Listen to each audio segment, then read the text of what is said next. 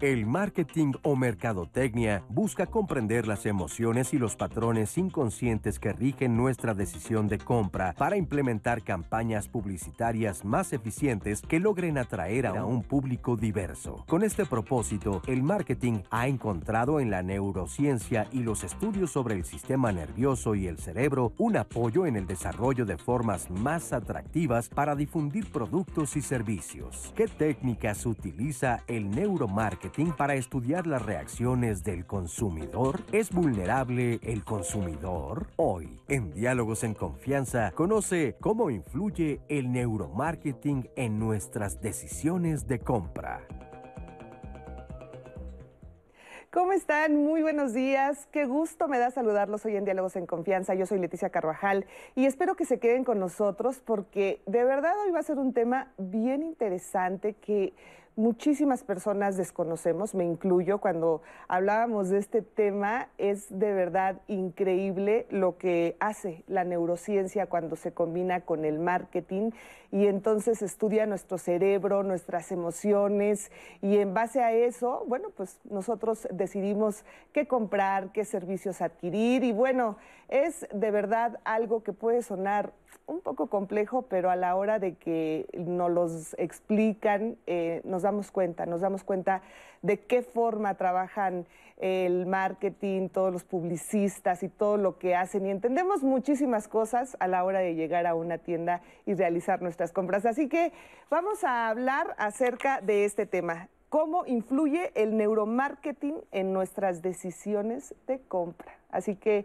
lo invitamos a que se quede con nosotros. Quiero saludar con muchísimo gusto a Lidia Abadillo, quien estará interpretando, estará alternando junto con Istiel Caneda en la interpretación en lengua de señas mexicana. Muchísimas gracias, Lía. Y también quiero saludar con muchísimo gusto a Natalia Jiménez, quien como siempre estará muy, pero muy pendientes de todas sus opiniones, de sus preguntas, de sus comentarios, de sus llamadas y ella les tiene todos los detalles. ¿Cómo estás, Nati? Buenos días. Hola, Leti. Buenos días. Pues como siempre, muy feliz de compartir el espacio contigo, con los especialistas y por supuesto con ustedes que nos siguen al otro lado de la pantalla, aquí en la señal del 11.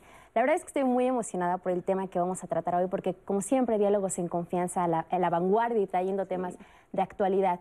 Y de repente cuando escuchamos la palabra neuromarketing, yo, yo dije, bueno, ¿eso qué tiene que ver conmigo, no? O sea, la realidad es que tiene que ver todo, porque nosotros siempre estamos expuestos a la publicidad, somos consumidores y realizamos muchas compras. Y como bien lo decía Leti, ahora el neuromarketing estudia esta parte inconsciente de nuestro cerebro. Porque fíjense, nosotros sabemos que la publicidad tradicional o como se hacía a lo largo de los años, la forma en que ellos lo evaluaban era pues haciéndonos encuestas a los consumidores.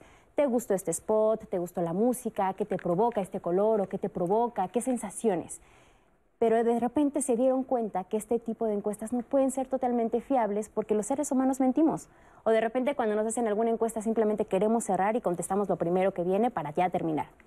Y fíjense, de las operaciones que realiza el cerebro, solo el 2% es consciente. Entonces imagínense el resto, el 98% resto que, que, que está ahí es algo que no controlamos, es algo que nosotros no podemos decidir. Y ahí es donde el neuromarketing entra. Ellos estudian todas estas eh, acciones que hacemos de manera inconsciente, como el ritmo cardíaco, la dilatación de las pupilas, y a través de eso se dan cuenta cuando nosotros somos mucho más, tenemos mayor tendencia a realizar una compra o hay algún tipo de spot, algún tipo de canción que nos hace sentir mucho mejor y que por ende la consecuencia será que consumamos un producto. Imagínense lo evolucionado que ya está el mundo de la publicidad, el mundo del marketing, y eso lo vemos cuando nos damos cuenta que de repente en las redes sociales nos sale publicidad que parece que está hecha para nosotros. Así que quédense porque el tema de hoy va a estar muy, muy interesante. Y recuerde que usted forma parte de esta conversación y cómo nos puede contactar es muy sencillo. Estamos en todas las redes sociales. Ahorita estamos en vivo no solamente en la televisión, sino también en Facebook, estamos en YouTube. Ahí usted puede comentar en tiempo real, puede mandar sus preguntas o sus experiencias. También nos puede contactar a través de Twitter o Instagram o en la línea telefónica, el 55 51 66 40 00.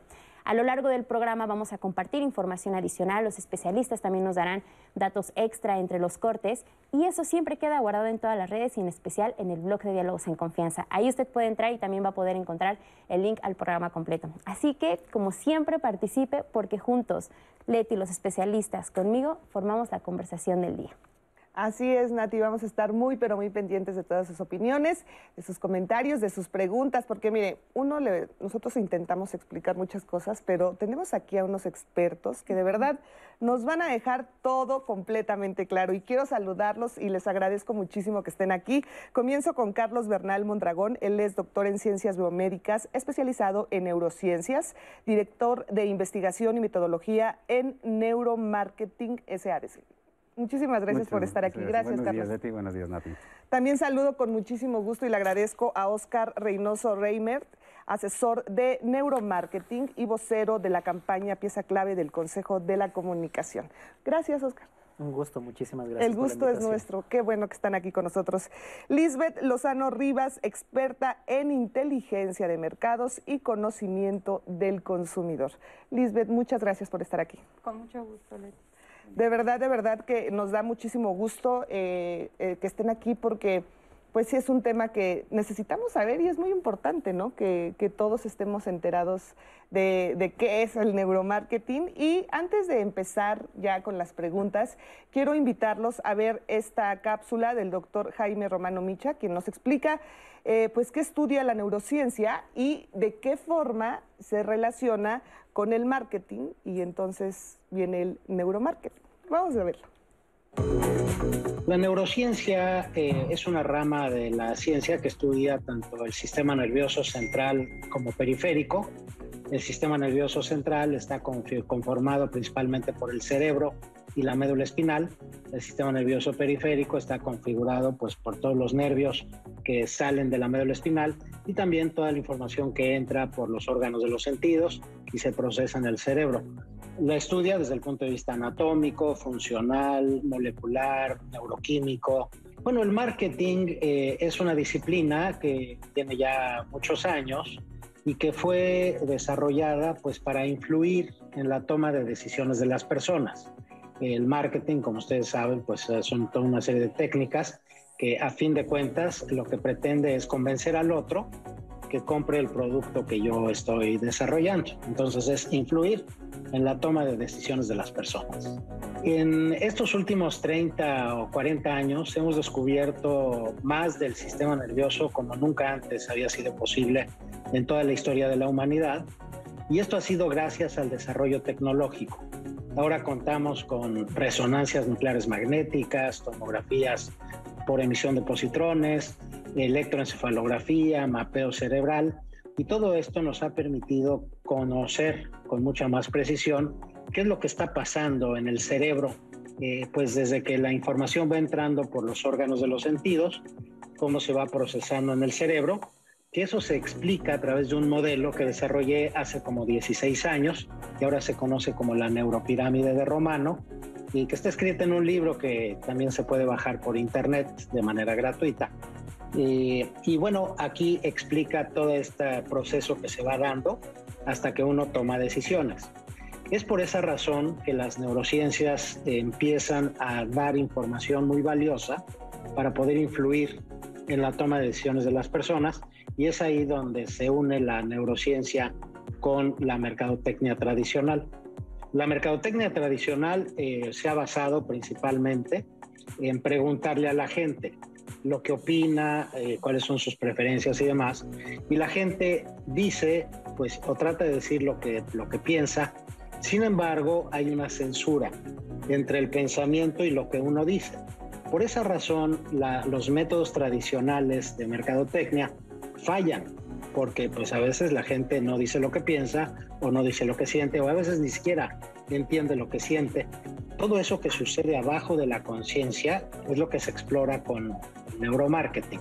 Y es ahí donde realmente la neurociencia explora toda esa parte no consciente que comprende el 85% de la toma de decisiones de las personas. Muchísimas gracias al doctor Jaime Romano por esta explicación. Y bueno, yo quiero comenzar contigo, Carlos. A ver, ¿qué es la neurociencia? Vamos a empezar por explicar eso.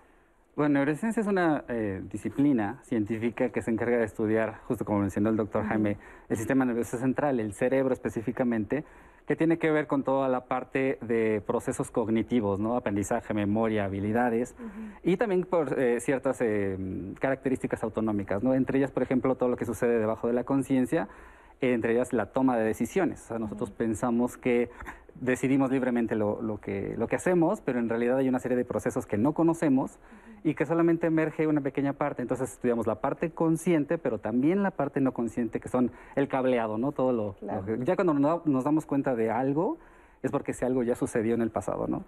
Entonces, toda esa parte es lo que estudiamos. Oigan, y es cierto esto que escuchábamos de que eh, nuestras decisiones regularmente conscientes a veces es el 5%, o bueno, es un porcentaje mucho menor que, que lo que realmente cuando tomamos una decisión lo hacemos, pensamos que lo hacemos de forma 100% conscientes y no es así. Es, totalmente correcto. De hecho, eh, en distintas referencias se, se, se hace mención de que lo que pensamos hoy, el 90% ya lo pensamos ayer. Y lo que vas a pensar mañana, el 90% ya lo pensaste hoy. Entonces tienes un margen realmente pequeño de ejercer tu libertad. Oye, dice, escuchaba, escuchaba un publicista que decía, muchos dicen que por eso pues mucha gente igual y si, si estuviera consciente no se casaría.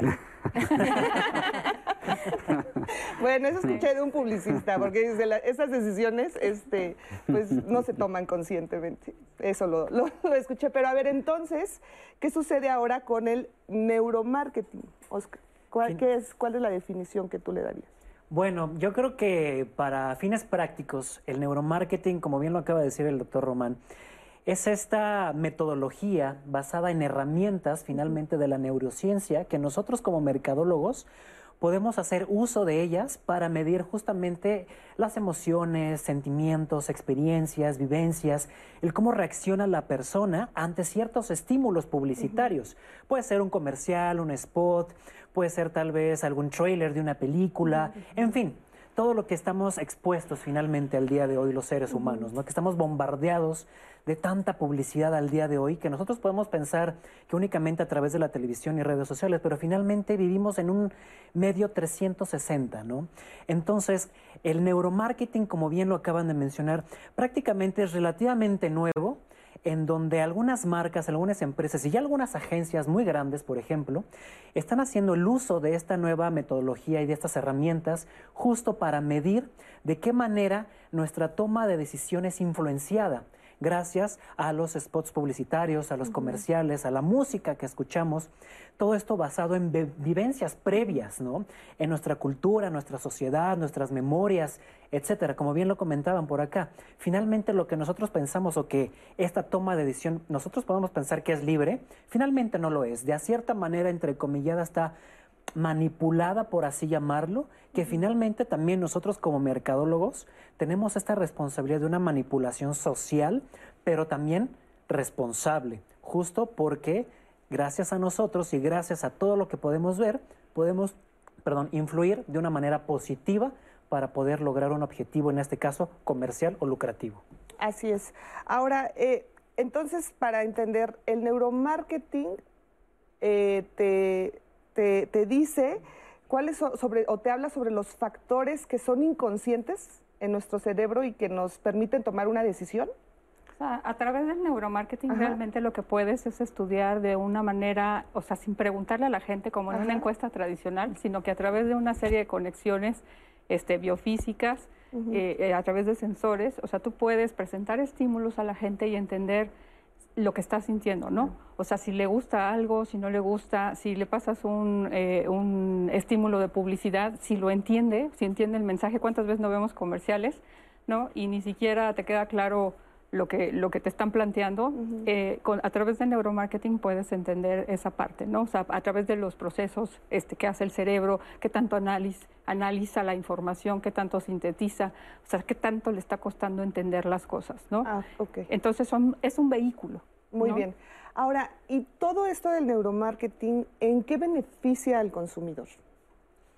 Creo que tiene muchos beneficios. Finalmente el neuromarketing, independientemente de que beneficie a las marcas y a las agencias por obvias razones, a nosotros también como consumidores nos beneficia. ¿Por qué? Porque estamos, en algún momento ya lo mencionamos, viendo publicidad que finalmente es afín a nosotros. Tenemos estos gustos, estos hábitos que continuamente van cambiando conforme la sociedad, la cultura, nuestra demografía va cambiando finalmente, ¿no? Y se va adaptando a estas necesidades. Por ejemplo, ahora, bajo esta pandemia que desafortunadamente estamos viviendo, ninguno de los que estamos aquí finalmente somos los mismos que somos hoy en día. Por ejemplo, nosotros no somos las mismas personas que éramos en el 2019, por ejemplo. Ahora en pleno 2021 y desafortunadamente por esta pandemia hemos cambiado nuestros hábitos de consumo. Ahora somos un poco más internautas, ahora estamos más eh, inmersos en el mundo digital. Entonces, obviamente las marcas lo saben y lo están aprendiendo y están evolucionando en conjunto con nosotros. Entonces, es esta adaptación entre empresa, marca, consumidor, etcétera, y los medios, por ejemplo, para podernos presentar este tipo de publicidad que es afín a nosotros y que además de todo eso se está humanizando. Ya no somos únicamente este signo de pesos que regularmente o que hace 20, 30 años nos veían únicamente así en el marketing tradicional o en el marketing antiguo o viejo, por así llamarlo, y que hoy en día ya está más humanizado, ya está más cargado de emociones, de sentimientos, en donde ya en vez de tener un signo de pesos ya tenemos un nombre y un apellido. Entonces la publicidad llega directamente a nosotros. Justamente, y seguramente no me dejarán mentir, hemos visto publicidad en redes sociales que decimos, híjole, ¿cómo sabían que necesitaba esto? Pues solamente ya lo sabemos, ¿no? Entonces puede parecer algo mucha gente por ahí dirá, no, del demonio, pero finalmente todo tiene una estrategia de por medio, ¿no? Que gracias a muchos expertos de neuromarketing, de marketing tradicional, digital, etcétera, podemos llegar a este tipo de segmentación, es decir, a un cierto número de población con ciertos caracteres o ciertas afinidades que en ese momento estén buscando lo que justamente están buscando en redes sociales, por ejemplo. ¿no? Claro, eso, que, que menciona es muy importante porque el neuromarketing incide o conoce el regulador de la acción, o sea, aquello que te permite ejecutar o inhibir una conducta, que en este caso nos interesa la conducta de compra. Y esa decisión se toma con base en una escala de valores. Pues el neuromarketing en realidad tiene mucho que ver en la ética porque conoce o descifra tu escala de valores, aquello con lo que te mueve a ejecutar algo, que puede ser altruista o no. Y estamos, por ejemplo, tendencias como la sustentabilidad del planeta, que es un valor que tiene que recae en una marca y eso es un valor que resuena con alguna población y ahí se hace un link totalmente, este, digamos que moral, ¿no? Para la ejecución de una compra. Ahora, Lisbeth, ¿por qué dicen que las emociones, dependiendo de nuestras emociones, decidimos nuestras compras? Bueno, es que las emociones, las emociones es algo muy complejo, ¿no? Como seres humanos, es más, creo que no somos capaces ni siquiera de transmitirlas muchas veces, ¿no? O sea, cuando dices cómo te sientes, muchas veces ni siquiera podemos conceptualizarlas tal cual, ¿no? Entonces, eh, en la medida de que estés contento o estés triste o estés de cierta, de cierta manera, eh, pues de alguna manera eso influye, ¿no? En tus acciones, en lo que vas a hacer. Eh, con neuromarketing sí lo podemos medir lo podemos medir a través de sensores y podemos saber perfectamente sin preguntarle a la gente qué es lo que está sintiendo. De aquí rescato la parte de los valores nuevamente, porque sí es cierto, o sea, tú dices, bueno, a ver, y, yo como consumidor, ¿en qué me ayuda el neuromarketing? Pues primero que nada, soy una persona, ¿no? Soy una persona con ciertos valores, ¿no? Con ciertos gustos, afinidades y demás. Entonces, en la medida que a través de estas técnicas me logren entender mis necesidades, ¿no? Mis sentimientos, eh, pues siento que los, los, productos, las marcas, las empresas se podrán, eh, eh, me podrán llegar de una manera mucho más correcta, mucho más precisa y demás, ¿no? Así es. De hecho, sobre esto, ya en las redes sociales, muchas de las preguntas que están siguiendo el programa Leti ya están compartiéndonos las experiencias que ellos han vivido. Erika, por ejemplo, nos dice en redes sociales, pues, o sea, ya es una situación realmente increíble. Las conversaciones por teléfono, que se suponía que eran algo privado, por algoritmos que captan las palabras clave y eureka. Los artículos de tu interés en esa charla te bombardean en todos lados. Ya en todos lados vemos publicidad de algo que probablemente mencionamos en una conversación telefónica. Dice, es un intervencionismo brutal. Eleazar Arce nos dice, ¿cuándo pondremos a los algoritmos a favor de nosotros como consumidores o mínimo obtener legalmente alguna especie de perfil de vulnerabilidad de consumo? Eh, Axel nos dice, ¿puede un comercial parecerme lindo? Sí. ¿Puede una imagen en una red social parecerme atractivo? También. Pero a pesar de ello, el saber si lo necesitas o solo es consumo depende de cada uno. Por más que te ofrezcan algo, no es no. Uno sabe poner límites y si no, es ahí donde debemos poner la atención. Eh, no existe un cuidado ético de nuestros datos registrados en los servidores que terminan en, algoritmos a favor de las empresas que compran estos registros. Y sí, o sea, la realidad es que a mí también me ha pasado y en algún momento lo platicábamos en junta, o sea, que de verdad uno como consumidor sí se siente intimidado o de repente dices, ¿realmente tengo privacidad? Porque algo que mencionas por una conversación o incluso de manera cotidiana al poco momento te das cuenta que ya te sale publicidad sobre eso. O no sé si entra en este campo que ustedes decían, que tal vez de manera inconsciente, en algún momento, en alguna red social por ahí, me paré unos segundos en, un, en una imagen sobre esto y ya de ahí pues el algoritmo funciona y me, me bota la publicidad, ¿no? ¿Cómo se maneja, por ejemplo, en, en, en Internet, en las redes sociales? Que a mí también me ha pasado muchas veces que tal vez googleas algo por X y ya de repente en tu Facebook, en todos lados te aparecen, dices, a ver, solo quería investigar una cosa, no quería comprar. ¿Cómo funciona esto? Sí, e, e, en realidad aquí hay un como traslape de términos. ¿no? En la parte de marketing digital, efectivamente son algoritmos que se basan en algo conductual. Uno busca algo y al ratito, pero lo puedes estar buscando para tu prima, para tu hermana. Entonces el comercial que te llega realmente no te va a impactar. Eso es como toda la parte meramente digital. Pero neuromarketing se dedica a detectar cuáles son los eh, valores no conscientes que no expresas, que a lo mejor nunca vas a teclear, nunca vas a contestar en una encuesta.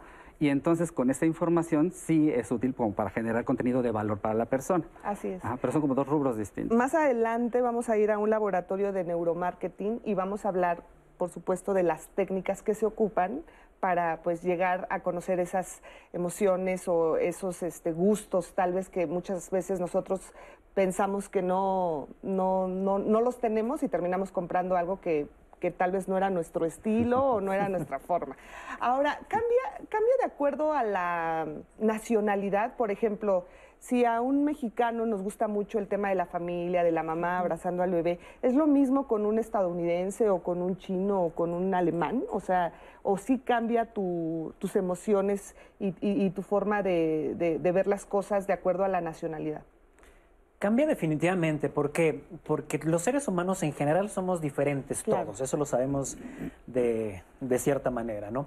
y también en dónde vivimos, nuestras experiencias, nuestras vivencias, desde que éramos muy pequeños, tenemos ya esta, este aprendizaje, ¿no? Estos sesgos cognitivos, por ejemplo, ¿no? O estos aprendizajes que hemos vivido conforme nos hemos desarrollado. Y esto finalmente se va a traducir en lo que hacemos, en lo que decimos, en nuestra cultura incluso. No podemos compararnos, por ejemplo, con una persona norteamericana, con una persona europea, eh, asiática, que finalmente sus experiencias de vida son completamente distintas.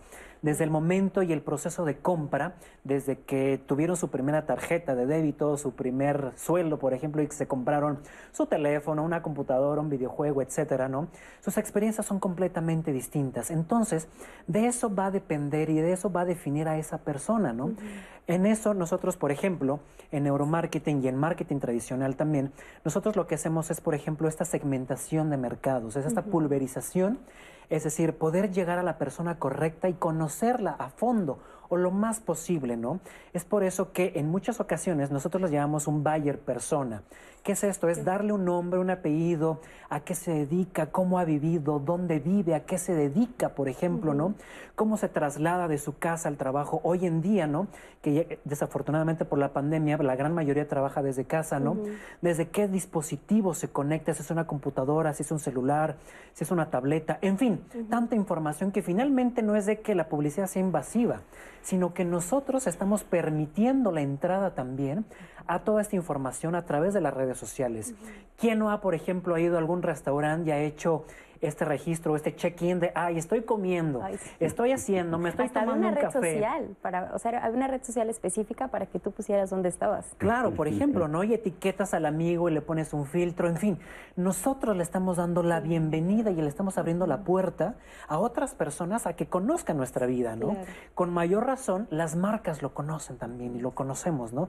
Entonces, no es nada invasivo, sino que nosotros estamos permitiendo la entrada a este mundo digital, ¿no? Sí, pero tampoco tienes como, ya es parte de tu, de tu día a día, ¿no? Claro, desde luego, ya, estamos inmersos en ello, ya vivimos. Ahora, ¿no, ¿no crees, Oscar, o Carlos, bueno, quien, quien guste contestarme, que, que esto se puede interpretar como que me están manipulando? Como una especie de manipulación, o sea, que están jugando con mi cerebro para que yo compre determinada, determinado, determinado producto o adquiera determinado servicio? O sea, ¿no se puede confundir con una manipulación? Finalmente creo que los seres humanos somos manipuladores, en mayor o menor grado. Y desde el hecho de que conocemos a nuestra primera pareja, la manipulamos. Siempre tratamos de ser más carismáticos, tratamos de ser más cursis, por ejemplo, o tratarlos de enamorar, ¿no? no es que finjamos, pero de alguna manera tratamos de sacar lo mejor de nosotros. Eso es una manipulación.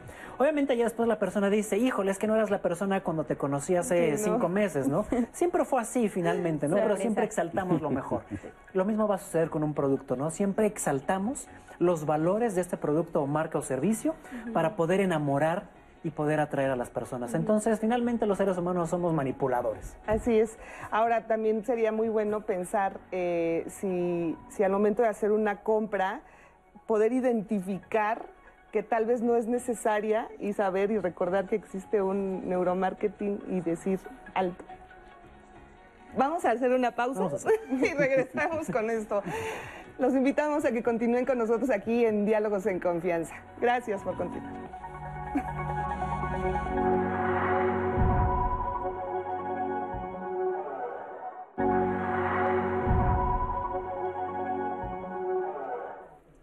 Y continuamos aquí en Diálogos en Confianza y, los invito a que mañana en nuestros temas de pareja, viernes, no se pierdan la emisión. El tema va a ser Mi pareja no se separa de su mamá.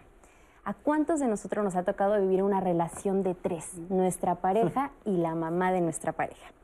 ¿Qué pasa cuando la mamá de nuestra pareja no permite que seamos dos nada más en la relación y se mete constantemente, incluso llega a vivir con la pareja o no permite que nuestra pareja salga de su hogar? ¿Qué complicaciones se presentan ante esto? ¿En quién pasa más? ¿Son los hombres los más apegados a su mamá o somos las mujeres las que tenemos dificultades para alejarnos de ella? ¿Y qué pasa cuando no se logran separar? ¿Es el fin de la pareja? ¿Quién tiene que establecer los límites? ¿Él o ella? De eso vamos a platicar mañana en Diálogos en Confianza, no se lo pierdan. Y continuando con nuestro tema de hoy, cómo influye el neuromarketing en nuestras decisiones de compra, nos han llegado más comentarios en redes sociales. Nos dice, por ejemplo, Eusebio Suárez. Eh, aquí lo tengo, nos dice él, bueno, ¿qué pasa? Es, eh, bueno, él nos dice que recientemente salió un artículo que menciona que científicos del neuromarketing encontraron una forma de influir en el comportamiento al estar dormido, mandando mensajes a través del celular sin que el usuario se diera cuenta, al mismo tiempo que con esto comprobaban la efectividad del método, algo así como los famosos mensajes subliminales. A ver, ¿esto es? ¿Puede ser? Pues mira, hay algo que se debe dejar claro, ¿no? Con neuromarketing uno no puede hacer que la gente haga lo que no quiere. No se puede manipular así, va y compra esto compulsivamente, eso, eso no sucede. Este tipo de, ejemplos eh, tienen muchos errores metodológicos. Por ejemplo, cuando uno duerme, los sentidos se apagan, excepto el olfato. Entonces, todo lo que sigue funcionando, por ejemplo, el oído, llega a un filtro y si no tiene la importancia o relevancia suficiente o la intensidad suficiente, se desecha. Entonces te pueden hablar en voz baja, puede haber incluso luz tenue y no te vas a despertar. Se apagó, hay un corte allí, excepto el olfato, que ese sí sigue pasando directo. Entonces el influir por medio de un dispositivo es altamente improbable, o sea, eso es algo que no, no, no tendría un sustento metodológico científico realmente. Ok. Y bueno, en el corte platicábamos que relativamente el neuromarketing pues no es tan nuevo, o sea, que ya tiene más de una década que se está investigando, que ya está sobre, sobre el campo científico pero para nosotros como consumidores, de repente esto suena como muy futurista, como muy de película de ciencia ficción. Y es por eso que ahorita les queremos presentar una cápsula de un laboratorio de neuromarketing, para que veamos cómo trabajan, qué dispositivos utilizan. Vamos a verla. En un laboratorio de neuromarketing encontramos diferentes instrumentos a partir de los cuales se obtienen datos importantes sobre los posibles consumidores de un producto o servicio. La electroencefalografía mide a través de nodos en el cuero cabelludo la actividad cerebral ante diversos estímulos cuando un cliente ve una marca o producto determinado. El electrocardiograma evalúa los impulsos y frecuencias cardíacas que tiene un cliente cuando observa por primera vez una imagen determinada. La prueba de respuesta galvánica mide a través de sensores las reacciones sudoríparas de las palmas de las manos y los impulsos electromagnéticos de la piel ante una reacción determinada. La electromiografía comprueba a través de electrodos expresiones faciales mediante la actividad eléctrica de los músculos de la cara para medir las emociones y sentimientos ante estímulos determinados.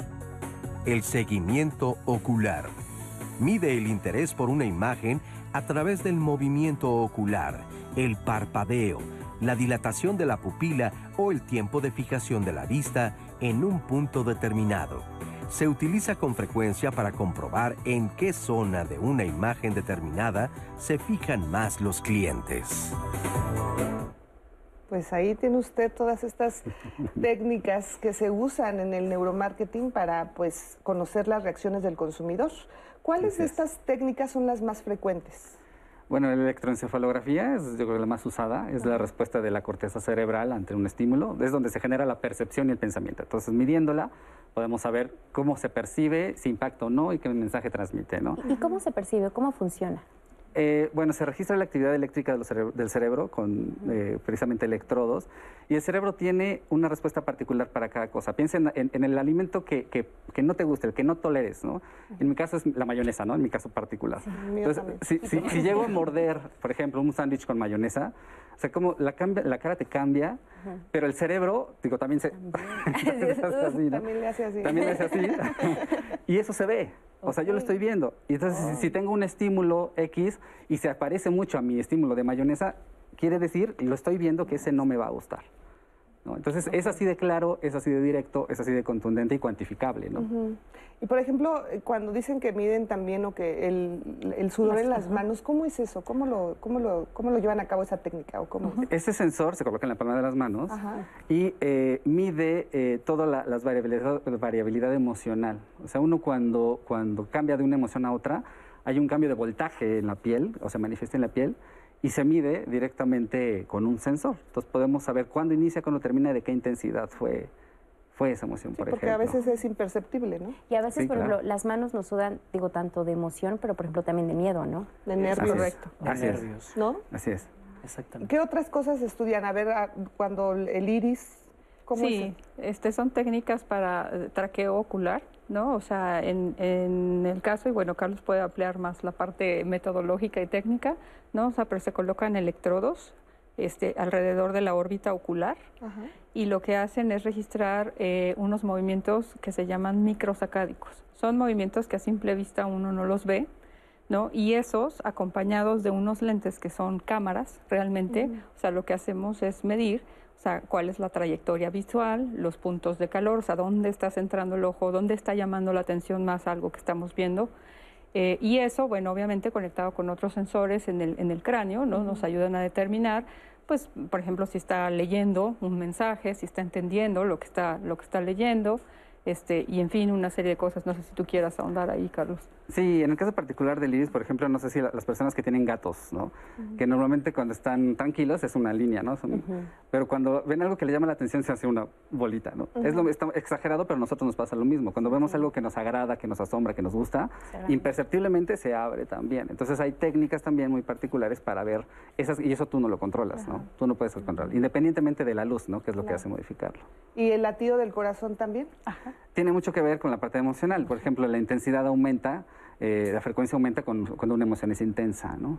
Pero también podemos conocer, por ejemplo, si la emoción es positiva o negativa con otro, con otro sensor que se pone en la piel, que es muy parecido a los oxímetros, que hoy todo el mundo conoce, es muy parecido, eh, y que mide cuánta sangre va pasando por la palma de la mano, por el dedo. Y eso quiere decir que la persona, o sea, si pasa mucha sangre en ese momento, quiere decir que la persona está en un estado de relajación, de placer, de agrado. Si estás estresado, o es una valencia negativa, entonces hay una vasoconstricción, y es, las manos se hacen frías incluso por, por, la parte del estrés. Y estos cambios minúsculos pues los podemos medir precisamente. Entonces podemos caracterizar qué tipo de emoción está experimentando al probar algo, al ver algo, al escuchar un, ver un comercial y demás. ¿no? Pues qué, qué interesante. Ahora, ¿cuántas empresas en este momento, digo, hablando, no sé, seguramente no tenemos el, el porcentaje exacto, pero usan el, neuromarketing? ¿Ya es muy común o aún no llegamos a ese punto? Creo que todavía no llegamos a ese punto. Afortunado o desafortunadamente, existen algunas agencias, grandes, pequeñas, medianas, en las cuales ya están haciendo uso del neuromarketing justo para grandes empresas o grandes corporativos, justo y para ciertos proyectos, por ejemplo, ¿no? Algún spot publicitario, inclusive los mismos trailers de películas que vemos, ¿no? Algunos son muy atractivos, son muy visuales, que finalmente atacan todos estos impulsos que justamente acabamos de mencionar, ¿no? Que es la dilatación de la pupila, eh, si tenemos, por ejemplo, estos latidos del corazón acelerados, ¿no? Que, wow, qué película, ¿no? O me está causando muchísimo miedo, por ejemplo, estas películas que vemos y que dices, wow, o sea, es, tan terrorífica, pero que muero por verla, ¿no? y que basado, obviamente, también con otras estrategias de marketing, pues hacemos que sea más atractiva, ¿no? Pero finalmente creo que el neuromarketing, al menos en México, y me atrevería a decirlo, muy pocas marcas lo están utilizando justamente por el tema de que mucha gente todavía sigue considerando que es muy caro, que es inaccesible, que es únicamente para grandes marcas a nivel internacional que están haciendo uso de ellas y que finalmente también hasta cierto punto creen que pueden ser también invasivas o que no tienen como esta... Eh, moral, por así llamarla, o esta ética, ¿no? Justo para poderlas ocupar, ¿no? Yo les podría decir que afortunadamente no, el neuromarketing está basado también en conductas también éticas que finalmente nosotros como expertos o como mercadólogos tenemos que basarnos y que es una responsabilidad social también, no únicamente lucrativa, sino que finalmente también tenemos que pensar en conjunto, en una sociedad, que finalmente vamos sí a presentar un producto, un servicio, lo que sea, pero debe de ser de la mejor manera responsable, justo como lo mencionamos hace un momento, ¿no? Tal vez atacando o beneficiando la sustentabilidad, por ejemplo, ¿no? A la ayuda del planeta, a la conservación de los animales, del agua, de los productos, etcétera, ¿no? Entonces, el mensaje clave sería, no es caro, finalmente creo que entre mayor número de agencias y personas lo podamos utilizar, será muchísimo mejor y más responsable justo para que todo lo que podamos ver en televisión y en redes sociales, lo que escuchemos en radio, pueda ser realmente empático con nosotros y a su vez pueda generar una acción. Y esta acción puede ser la compra o el uso de este servicio. Así es. Ahora, también se hablan de los neuroderechos. Ah, eh, ¿Sí? ¿Nos podrías explicar un poco a qué se refieren cuando hablan de la existencia de los neuroderechos? Vaya, finalmente creo que los neuroderechos es como esta ley, por así llamarla, ¿no? Ética también, que finalmente tiene que ver con el proceso ético que todos debemos de tener como profesionales en cualquier sector, no únicamente en el sector publicitario, sino también en el sector salud, etcétera, ¿no? Estos neuroderechos finalmente tienen que ver con la em, privacidad de las personas, ¿no? En algún momento dado se hizo muy polémica, tal, tal vez, por ejemplo, en redes sociales, ¿no? Que algunas plataformas sociales estaban haciendo uso de, estos, de esta información, por ejemplo, de los algoritmos que estaba recopilando información de los usuarios a nivel internacional y que finalmente se vendía o se propagaba con otras marcas justo para poder entender mejor los hábitos de las personas, ¿no? Hubo una polémica por ahí hace algunos años con algunas redes sociales muy famosas ¿no? que seguramente muchos de nosotros utilizamos, pero finalmente ¿no? mucho se ha dicho acerca de esto, ¿no? de la venta de este tipo de información, ¿no? Hay algunas empresas que finalmente hacen uso también de la compra de estas bases de datos, por así llamarlo, ¿no? Que antes se utilizaba únicamente con el nombre, el teléfono, la dirección, el correo electrónico, el celular, ya era suficiente. Hoy en día ya tiene que ver con los hábitos, ¿no? En dónde vamos, cómo lo hacemos, quiénes son nuestros familiares, en fin que esto finalmente nosotros, como bien lo comentaba hace un momento, nosotros les damos la bienvenida a estas personas, ¿no? Entonces, estas marcas y estas plataformas lo que hacen o lo que solían hacer, ¿no? Era justamente vender este tipo de bases a estas marcas que finalmente podían saber santo y seña de quién era esta persona, ¿no? Entonces, gracias a eso se hizo finalmente estos neuroderechos o estos códigos éticos que finalmente debemos de nosotros de acatar y de aceptar ¿no? En pro de la responsabilidad social de una comunidad o de un eh, de una este, ¿cómo se llama? de una nación, por ejemplo, ¿no? Así es. Ahora, eh, eh, ¿crees tú que en un futuro sea ya solo el neuromarketing, que ya se va a quedar atrás el focus group y todo esto que nos enseñaron tal vez en algún momento en la universidad? ¿Ya va a quedar atrás y va a ser todo neuromarketing? No. No, porque neuromarketing realmente complementa. Claro. ¿No? O sea, es una metodología como puede ser un focus group o como puede ser un estudio cuantitativo, ¿no?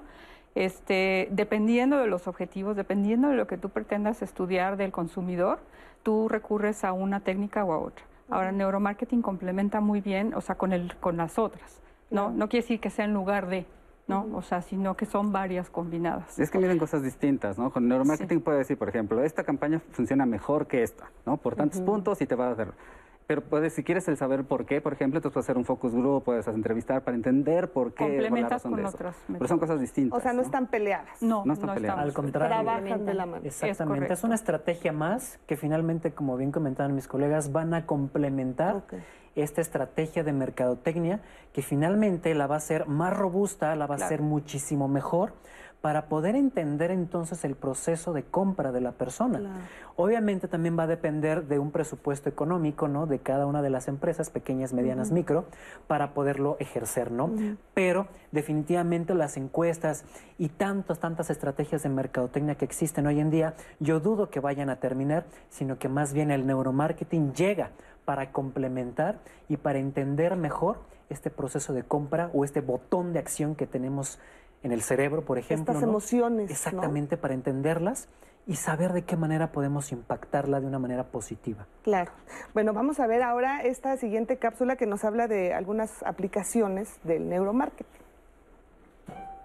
Cuando se trata de promocionar y vender un producto o servicio, nada es casual. Todo está pensado cuidadosamente para atraer al consumidor. A continuación, presentamos algunas aplicaciones del neuromarketing utilizadas en la actualidad. Packaging, producto, se mide la respuesta del consumidor ante el envase del producto para detectar emociones ante los mismos.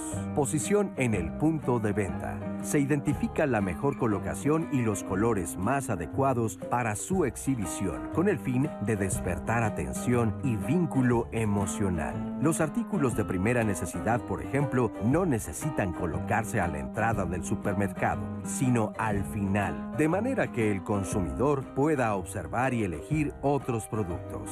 Efectividad de la promoción.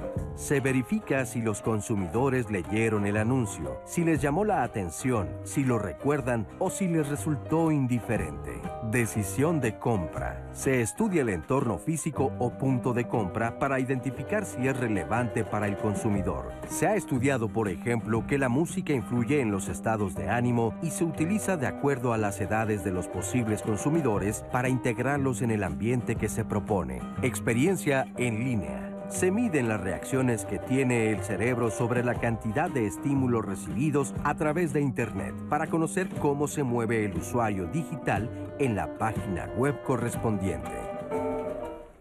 Qué impresión escuchar todo esto, ahora entiendes tantas cosas.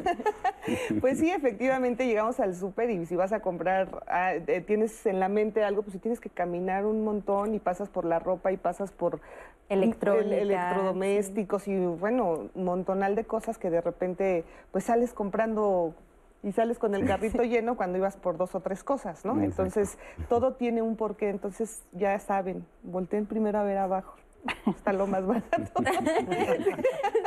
sí, es así. ¿Qué otras aplicaciones? Es que si digo, para uno que de verdad no es experto en esto, pues sí te, te impacta mucho de repente eh, que nada este tipo de cosas, claro. No, y fíjate que, por ejemplo, en el tema de ahorita que estábamos viendo la cápsula, en el tema de autoservicios, tú puedes medir toda la experiencia de compra, ¿no? O sea, desde la que persona entra al súper, ¿no? O sea, ¿qué es lo que está volteando a ver? Estás lleno de estímulos. ¿Cuántas veces no vas a una tienda de conveniencia y está también llena de estímulos, ¿no? Mucha publicidad por todos lados. Entonces, realmente estas metodologías te permiten eh, ver, o sea, pues toda la trayectoria visual, o sea, si la gente pone, ¿a qué pone atención? Entonces, cuando de repente llega una empresa, una marca y pone una campaña, ¿no? ¿Cuántas veces no vemos campañas de publicidad en la parte de frutas y verduras y luego en la farmacia y luego aquí y allá? Entonces, realmente con esto puedes medir la efectividad, o sea, porque realmente no vemos todos los estímulos que, que o no los registramos, ¿no? O sea, más bien. ni siquiera lo que se hace consciente, hemos tenido estudios, por ejemplo, en donde medimos la ejecución de una campaña publicitaria de un producto la persona cuando regresa de hacer toda la experiencia se le pregunta si vio publicidad de tal o cual. Normalmente dicen no, de hecho el 100% de las personas dicen no, no, no la vi, no iba por eso. Medimos la intención de compra de ese producto y vemos que se incrementa, ¿no? O sea, si ni siquiera eh, tienes registrado. Ni siquiera, exacto, ni siquiera sabes que lo viste, pero lo viste. Pues sí, muchas veces pasa que vas, por ejemplo, al súper y vas por, como les decía, por tres cosas y a veces hasta se te olvida lo que, por lo que ibas y ya te llevas este, lleno el carrito de otras cosas. Y efectivamente, muchas veces, pues no somos conscientes de que estamos adquiriendo cosas de acuerdo a nuestras emociones. Ahora, Carlos, ¿cómo se aplica el neuromarketing en la salud? Bueno, en la salud yo creo que se debería aplicar más. de hecho, eh, eh, hay muchas áreas de oportunidad, por ejemplo, eh, en cosas de adicciones como fumar, ¿no? Los cigarros, ¿no? O sea, de realmente de unos años para acá, recuerdan la imposición de las etiquetas, ¿no? Pues bueno... Eh, ¿Y si funcionó? Eh, escasamente. ¿No? Es que digo, la verdad es que tengo muchos amigos que fuman y, realmente pues sí, lo ven y, ah, bueno, pues mira, Oye, al, principio yo veía amigos también que hasta lo rayaban, ¿no? Así de, lo tapaban. Pero ahora negro. como que ya se convirtió en Sí, es normal, ¿no? Y lo vas a seguir comprando y le pongan las, eh, las, cosas que le pongan, lo van a seguir comprando porque compite con un circuito de recompensa dentro del cerebro, ¿no? O sea, esa recompensa que te da la adicción, pues es mayor al miedo que te genera la, la felicidad. Entonces, habría que hacer un estudio para detectar cuáles son los motivadores reales, que desde adentro se le pueda llegar al, al, consumidor de este producto, que eso sí va a repercutir en algo dañino para su salud y de los demás, ¿no? Podrían probarse varias estrategias. Esta está claro que no funciona como, lo, como ¿Y, debería. ¿Y si crees que podría pasar, o sea, en algún momento sí se podría llegar a un estudio en el que desde simplemente lo emocional sí puedas apelar a como competir con esta respuesta biológica que tiene el cuerpo ante el tabaco, por ejemplo? E, es, posible, es difícil por la, cuestión biológica adictiva, ¿no? Es orgánica la adicción. Eh, pero finalmente sí, siempre va a haber un porcentaje de éxito y si se llega al punto exacto, pues el porcentaje de éxito es mayor. Entonces debería aplicarse en ese, en ese sentido. Carlos, escuchaba una conferencia donde decían que el cerebro se conforma por tres partes y que había una parte en donde efectivamente sí somos como como adictivos a las cosas que nos hacen daño. O sea, ¿es verdad eso? O sea, como que yo digo, yo no soy la experta, yo lo escuché, pero que había una parte en el cerebro donde, por ejemplo, eh, hablaban de las marcas estas de comida chatarra, ¿no?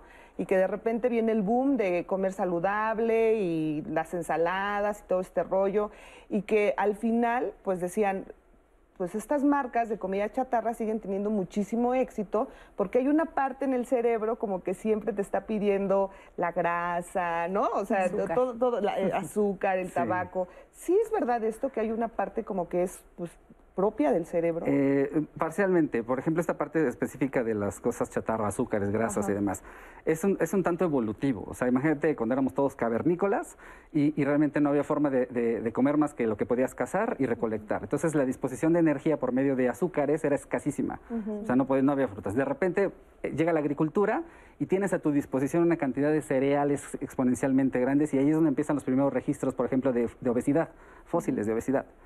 Eh, hoy en día entras a una tienda de conveniencia y además de que tienes a tu disponibilidad cantidad de comida chatarra que evolutivamente estás predispuesto a buscar desde hace miles de años, y aparte le pones colores, empaques y estímulos que están así fluorescentes. Pues venga. Pues, ajá.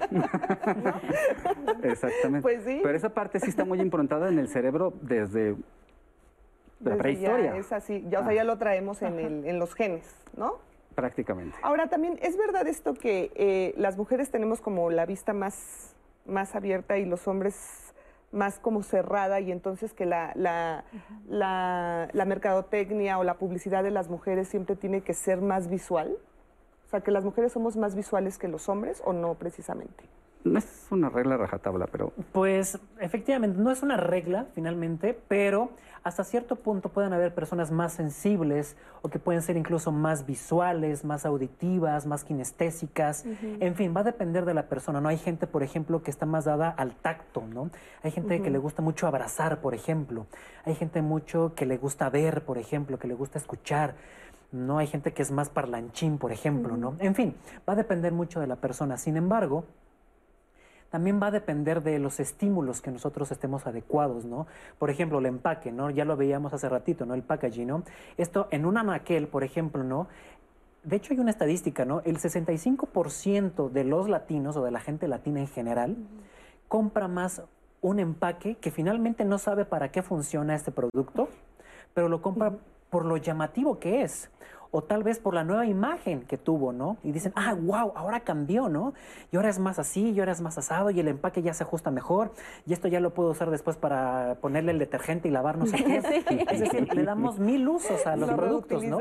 Y eso lo saben las marcas, ¿no? Dice, esto no únicamente tiene una, tiene una temporada de vida, ¿no? Y lo tiran, sino esto después sirve para poner la sopa, el detergente, la crema, y veamos nuestros refrigeradores y cuántos toppers no tenemos de otras marcas, por ejemplo. Los de café ya vienen hasta como el con relieve el vidrio y cuando lo ves dices, ay, sí se va a ver divino después como un vasito. un vasito, para una macetita. Estás pensando en el después, ¿no? Más, allá de lo que hay dentro del, del, uso del, utensilio. Ahora, esta, la, el neuromarketing, por ejemplo, ahorita que estamos en pandemia y el tema de la vacunación, ¿podría influir en que la gente eh, se vaya a vacunar o en que, no sé, eh, se tenga algún consumo tal vez responsable, o sea, en cuestiones de salud, ¿sí puede influir realmente la, el neuromarketing? De hecho, influye en pro y en contra, ¿no? Eh, estamos hablando, hablaba hace un momento de sesgos cognitivos, ¿no? Hay un sesgo que se llama sesgo de confirmación, en donde, por ejemplo, uno tiene una idea, y va a buscar información para confirmar su propia idea. Y en este caso, por ejemplo, los movimientos antivacunas que ahorita repercuten. Hay mucha gente que no se quiere vacunar ¿no? en México y en el mundo. Y si uno busca información en Internet por qué las vacunas hacen daño, la va a encontrar.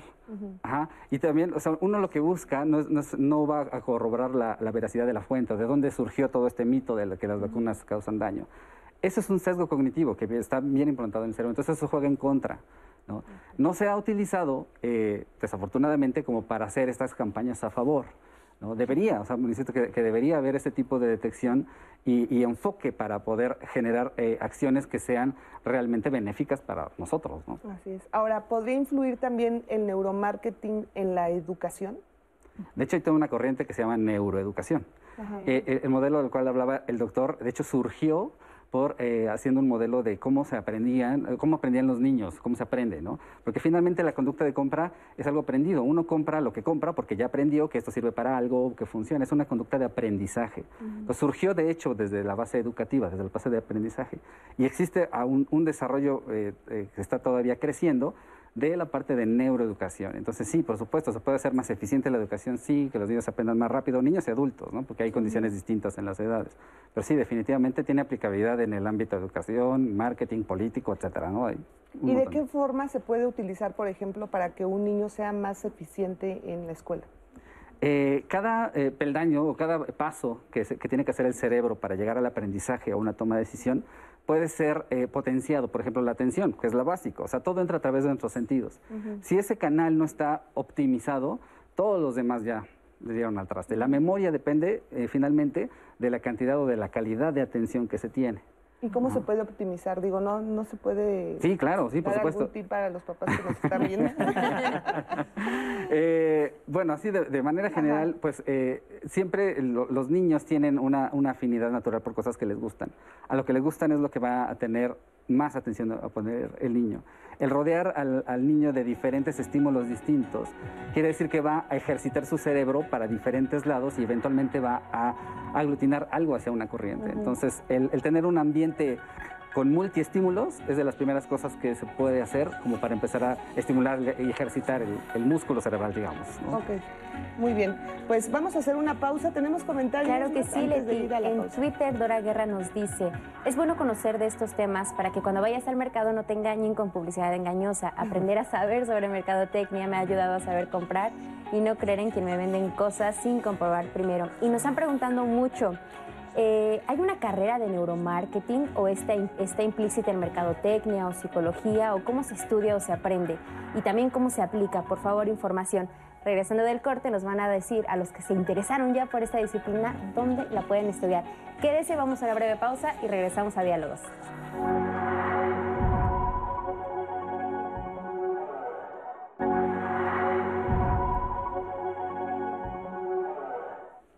Y continuamos aquí en Diálogos en Confianza con nuestro tema de hoy, la influencia que tiene el neuromarketing en nuestras decisiones de compra. Les comparto los testimonios y las preguntas que nos han llegado a las redes sociales. Nos dice Liam de Tolam, ¿es ético o positivo usar el neuromarketing?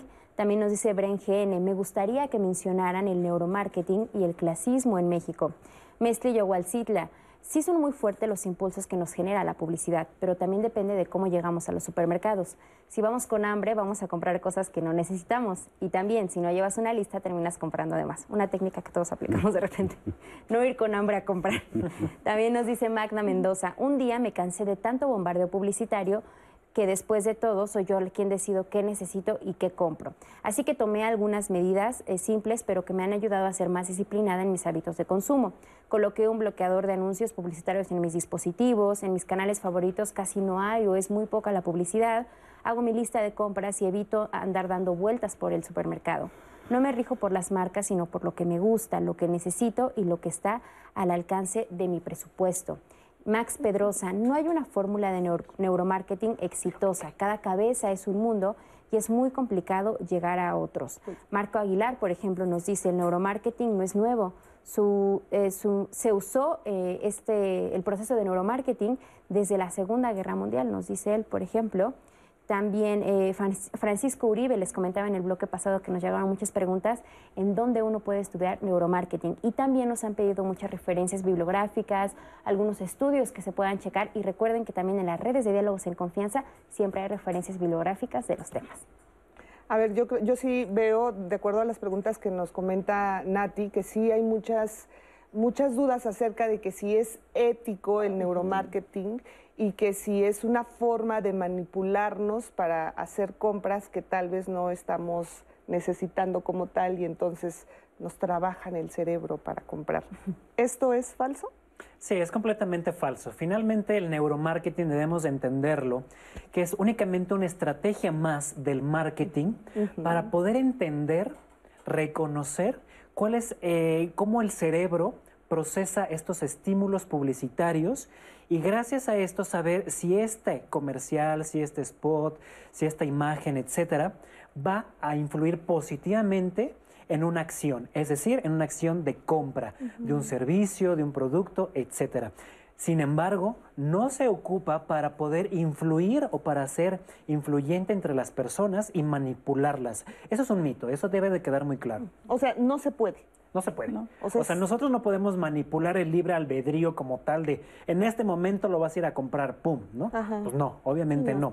Obviamente lanzamos ciertos estímulos visuales, auditivos, sensoriales, que finalmente sí van a ser estos estímulos que nos van a ayudar tal vez a reforzar este proceso de compra, pero si definitivamente no está dentro de nuestras posibilidades económicas, culturales, etcétera, va a ser muy complicado que lo podamos hacer, ¿no? Entonces, finalmente la publicidad en general, en conjunto con el marketing y neuromarketing, son únicamente unas estrategias más que nos van a ayudar a entender el proceso y de cómo el, el cerebro finalmente recopila esta información, la procesa y llega al punto final que es la acción. Así es. Vamos a hacer un paréntesis porque vamos a esta entrevista con Javier Donis, que nos sigue hablando más acerca del neuromarketing. Recurrimos al neuromarketing porque teníamos la necesidad de entender al consumidor, pero en un sentido de cómo toma las decisiones y cómo influir positivamente en ellas. Hoy vivimos en ambientes tan saturados que lo primero que hemos aprendido es que si el consumidor no te ve, es como si no existieras en el punto de venta. ¿Qué es lo que nos permite el neuromarketing? Verdaderamente entender cómo llamas la atención, cómo conectas a través de los sentidos y cómo eh, a través de toda una pirámide de decisiones logras conectar con él hasta que él dice, quiero este producto en lugar de este otro. Para la empresa, nosotros hemos mejorado la manera en la que hacemos los materiales de ejecución en el punto de venta, nuestras campañas, nuestros mensajes, y eso nos ayuda a conectar mejor con el consumidor.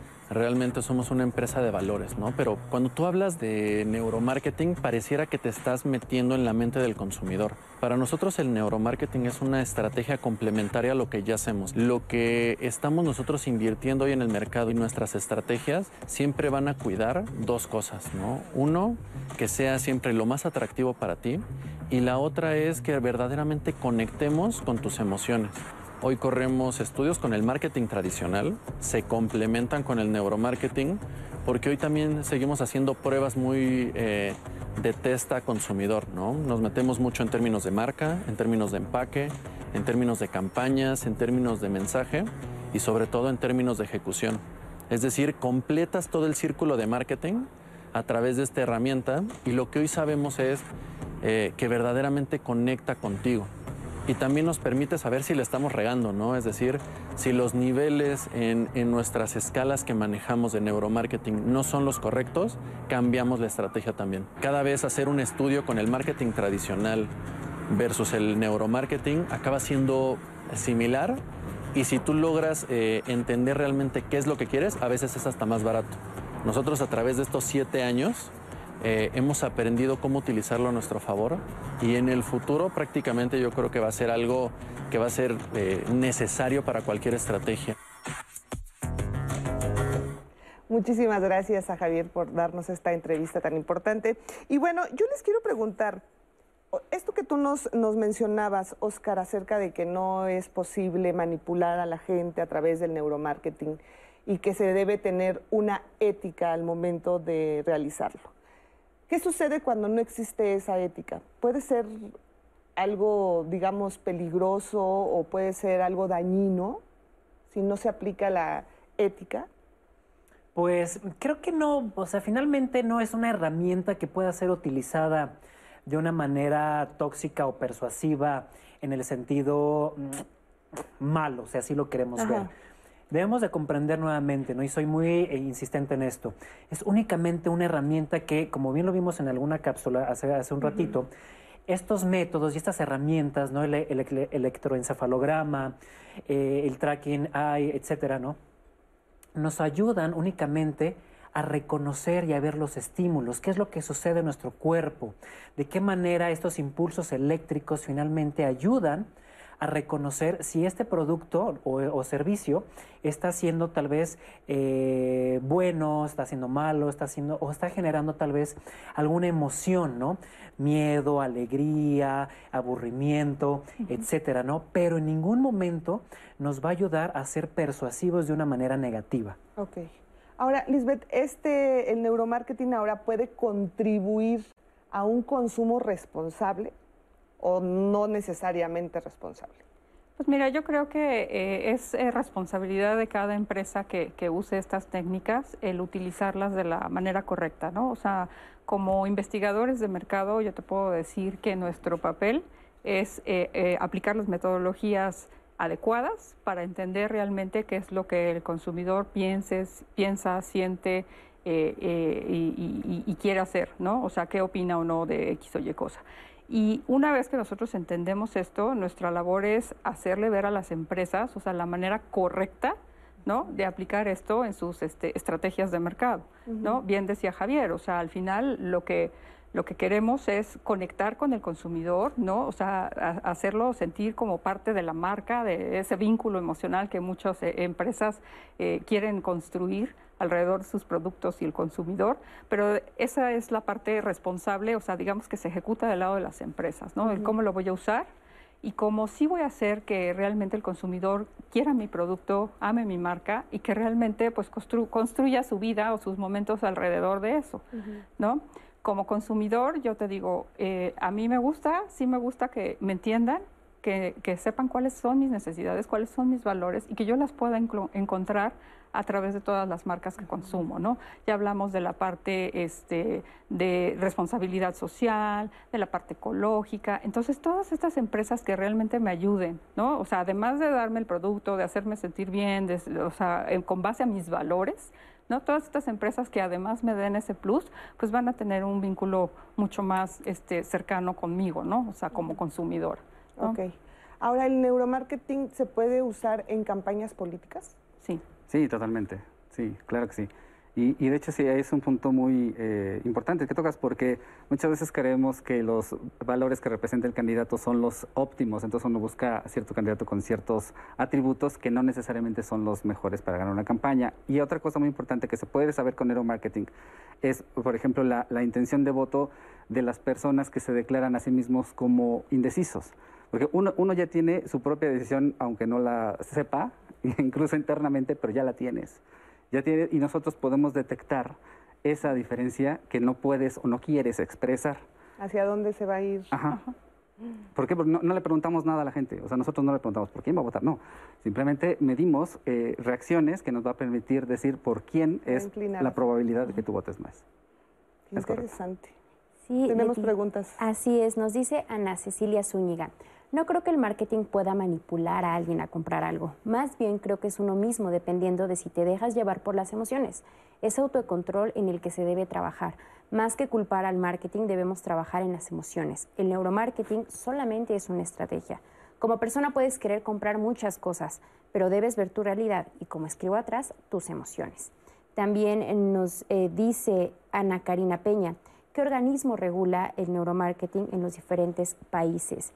Y también, ¿Hay algún, organismo? Sí, claro, hay muchos. Está la Asociación Mexicana de Neuromarketing, la Asociación Internacional de Neuromarketing, en fin, hay muchas eh, instancias que regulan ese tipo de procedimientos y metodologías a nivel internacional. En el caso de México, eh, eh, hay una asociación de agencias de investigación de mercados, ¿no? Y hay un capítulo de neurociencia aplicada. Y lo que se pretende en, esa, en ese consejo es realmente regular todas las prácticas, ¿no? O sea, estandarizar este, las metodologías, los términos y el uso responsable de, de los mismos, ¿no? Muy bien. Una, una pregunta más, Leti. Lulú Cruz Ortega. ¿Y su profesión puede ayudar a fomentar el reciclaje, por ejemplo, en el mundo de los envases desde su publicidad o mercadotecnia? Sí, o sea, sí, de hecho ese es uno de los atributos o valores que muchas empresas tienen hoy día, ¿no? Y va a ser un atributo que va a ser tendencia, está haciendo tendencia y va a crecer durante muchos, muchos años. Entonces muchas empresas están subiendo a, querer proyectar eso y hacerlo. La importancia es, eh, sobre todo, es que las personas lo detecten como algo, una actividad genuina de la empresa, no solamente de palabras. Entonces ahí sí, si la, si la persona te percibe como que si eres eh, en pro de la sustentabilidad del planeta, pues eso va a resonar con esa persona que, su, y, que está generando esa fidelidad para la marca, ¿no?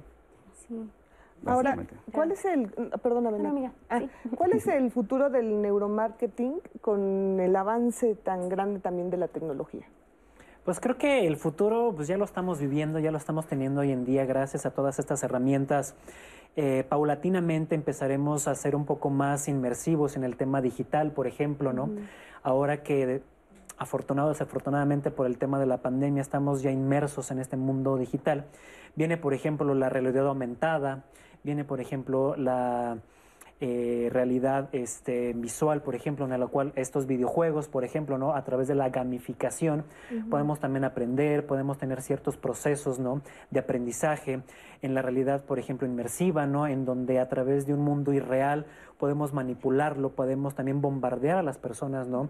con ese tipo de publicidad. Ya lo estamos viviendo, por ejemplo, ¿no? en ciertos videojuegos, ¿no? y los jóvenes no me dejarán, bueno, como si yo fuera un viejito, ¿no?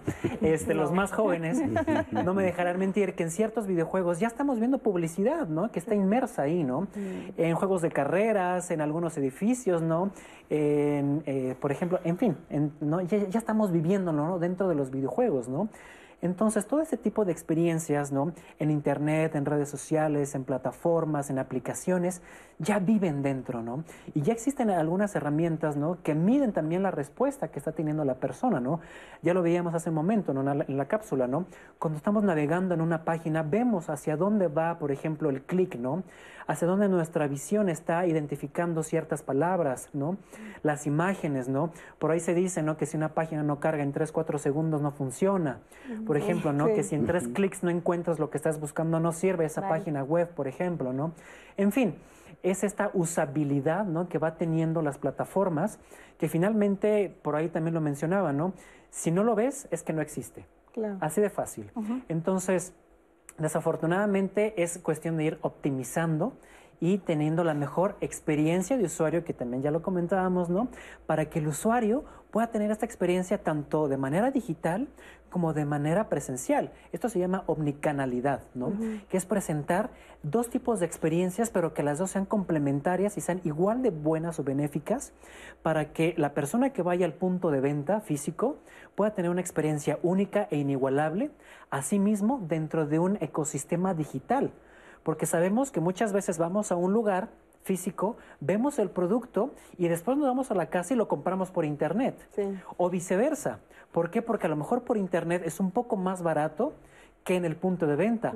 O al revés, primero lo buscamos a través de internet y después vamos al punto de venta y lo compramos. ¿Por qué? Porque lo queremos tocar, lo queremos oler. ¿no? Hay algo que se llama marketing sensorial, ¿no? Y ya muchas cadenas, por ejemplo, de cines, lo ocupan, ¿no? Cuando llegamos, automáticamente, ¿qué es lo primero que olemos? Las palomitas, ¿no? Y esto no es únicamente por pura casualidad. ¿no? Y porque todo el tiempo estén preparando las palomitas. Es porque hay unos dispersores, ¿no? Que están instalados en el cine que automáticamente están lanzando, ¿no? Todo ese tipo de aromas a palomitas, a comida, etcétera, ¿no? O en algunas tiendas departamentales de lujo, por ejemplo, ¿no? Que ciertas cadenas o ciertas marcas huelen a algo. No, no, no, sé si les ha pasado que cuando huelen algo, automáticamente vienen recuerdos, vienen emociones, sensaciones, dolor, alegría, etcétera, ¿no? Eso es lo que sucede, ¿no? Entonces la marca lo sabe, ¿no? Y estas son las experiencias justamente que debemos de vivirlas justo para poder complementar toda esta experiencia presencial o digital, ¿no? Pero, por ejemplo, a mí me ha pasado que voy al cine, bueno, tiene mucho que no voy, obviamente, por el tema de la pandemia, pero cuando iba al cine, decíamos, oh, vamos a ir, pero así no compramos palomitas, nada de refrescos, solo vamos a ver la película, la dieta. y antes de terminar de pagar el boleto ya estabas formada también en las palomitas porque era imposible, ¿no? O sea, por el olor, efectivamente, que se te antojaba muchísimo. Entonces, ahí no se podría confundir como que si es una forma de manipulación. Es una forma de manipulación, pero yo lo vería como benéfica. Finalmente, finalmente también los sentidos somos seres receptivos, somos seres sensoriales que si usamos un cierto perfume, independientemente que nos guste a nosotros, también atrae a las personas, ¿no? Seguramente nos han dicho, oye, qué rico hueles. o te identifican por cierta fragancia o inclusive por tu mismo olor personal, corporal, te van identificando, por cómo te vistes, ¿no? Esta manera de comunicarnos con la sociedad ya está implícita finalmente, ¿no? Ya tenemos un carácter, ya la manera en que nos expresamos, hablamos, eh, en fin, todo todo tiene que ver con una manipulación, ¿no? Bien lo mencionaba hace un momento, ¿no? Cuando queremos enamorar a alguien, cuando queremos obtener un trabajo o cuando estamos enfrente de la tele, por ejemplo, ¿no? Pues siempre tratamos de ser la mejor versión de nosotros mismos. Entonces, esa ya es una forma de manipular, ¿no? Cuando nos ponemos un perfume y nos arreglamos demasiado, dices, wow, ¿no? Lo mismo sucede con una marca, ¿no? exaltamos los valores o los atributos de este producto o servicio justo para obtener un beneficio. Así es. Pero algo muy, importante en esta época es que hoy existen las reseñas, ¿no? Claro. Entonces, lo puedes comprar una vez, caíste ya en la trampa, pero ves las reseñas y dices, ya no lo compro. Claro, e-, efectivamente. Vamos a ver ahora esta efeméride por justo del Día Mundial del Cerebro. ¿Sabías que hoy 22 de julio es el Día Mundial del Cerebro? La iniciativa se da por la Federación Mundial de Neurología con el fin de difundir la importancia de la salud cerebral e informar a la sociedad sobre estrategias de prevención y tratamiento de enfermedades neurológicas. El cerebro es eh, la parte central del sistema nervioso y aunque uno piensa en sistema nervioso y piensa eh, eh, casi automáticamente en el cerebro, pues el sistema nervioso está compuesto del cerebro, está compuesto de, de la médula espinal y de los nervios periféricos. El cerebro es la parte central de este sistema nervioso y el sistema nervioso controla y regula las acciones y todas las reacciones que tiene nuestro cuerpo. Tenemos un cerebro izquierdo que es un cerebro que es principalmente analítico, lógico, digamos objetivo, y un cerebro derecho o un hemisferio derecho que este es mucho más intuitivo, más creativo, más subjetivo, podríamos decir, pero trabajan interconectadamente. El cerebro puede tener manifestaciones como muy graves, de decir, dejo de mover la mitad del cuerpo, dejo de ver con un ojo, eh, dejo de sentir una parte del cuerpo, pero también pueden haber otras manifestaciones más sutiles que son que empiece a perder memoria, que empiece a tener fallas de memoria, que empiece a cambiar mi personalidad, un adulto difícilmente cambia la personalidad que ya tiene, digo, nos vamos adaptando a condiciones, pero difícilmente cambia la personalidad drásticamente. Cuando esto sucede hay que tratar de identificarlo porque son señales de que el cerebro eh, está teniendo alguna alguna disfunción. Una parte importante para mantener nuestro cerebro sano es también mantener nuestros vasos, nuestras arterias sanas. Tener hábitos saludables de vida ayudan en el cerebro. O sea, eso quiere decir dormir bien, comer de forma adecuada, evitar obesidad, evitar el alcohol también es algo que impacta en el cerebro. Entonces, tener actividad física y yo diría que muchas cosas con moderación podrían hacerse. El tabaco no está recomendado en ninguna circunstancia, ni con moderación, ni sin moderación. Y estimular al cerebro con retos, y también quiero decir que estar viendo la televisión durante mucho tiempo no es un estímulo. Eh, no es un estímulo, el estímulo del cerebro es leer, es eh, pues hacer algunos eh, juegos de concentración siempre ayudan, por ejemplo, pues la memoria, el ajedrez, tiene mucho beneficio sobre el cerebro el ajedrez, el dominó que requiere estar teniendo como concentración, atención en un juego, eh, y la lectura eh, básicamente ayudan a mantener un cerebro sano, pero sobre todo son estos estilos de vida saludables. Este año, el Día Mundial del Cerebro está dedicado a la esclerosis múltiple, afección neurológica que afecta el cerebro y la médula espinal, los cuales controlan todas las funciones corporales. Pues ahí lo tiene usted, Día Mundial del Cerebro, y pues sí, vamos a tratar de estimular a nuestro cerebro para que siga funcionando de la manera correcta y teniendo, como bien lo escuchábamos, un estilo de vida saludable. Y además ya escuchábamos del beneficio de la lectura. Así que, bueno, vamos a hacer una muy, pero muy breve pausa. Ya estamos llegando casi a la recta final de Diálogos en Confianza con este tema del neuromarketing. Así que espero se quede con nosotros. También ya viene Andrés Castuera con su recomendación de teatro. Así que en un momento regresamos.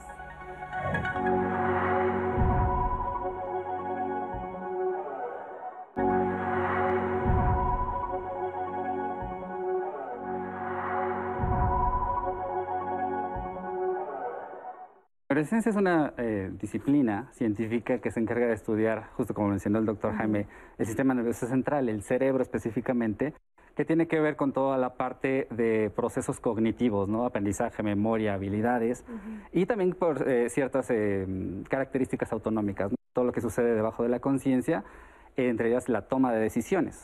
El neuromarketing, como bien lo acaba de decir el doctor Román, es esta metodología basada en herramientas finalmente de la neurociencia, como mercadólogos, podemos hacer uso de ellas para medir justamente las emociones, sentimientos, experiencias, vivencias, el cómo reacciona la persona ante ciertos estímulos publicitarios. El neuromarketing, como bien lo acaban de mencionar, prácticamente es relativamente nuevo. Nuestra toma de decisiones influenciada gracias a los spots publicitarios, a los comerciales, a la música que escuchamos como mercadólogos, tenemos esta responsabilidad de una manipulación social, pero también responsable.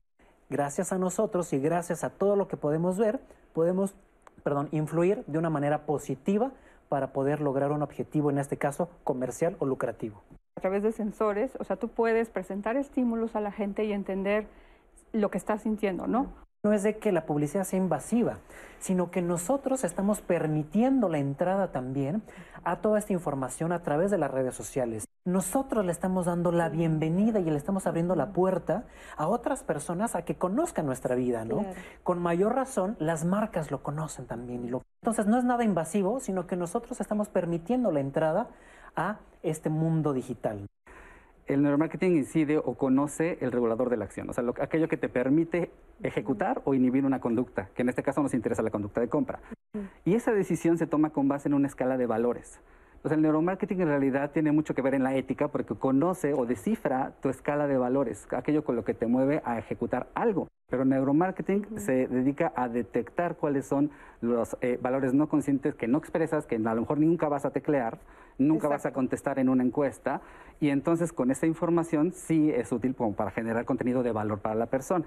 La conducta de compra es algo aprendido. Uno compra lo que compra porque ya aprendió que esto sirve para algo, que funciona. Es una conducta de aprendizaje.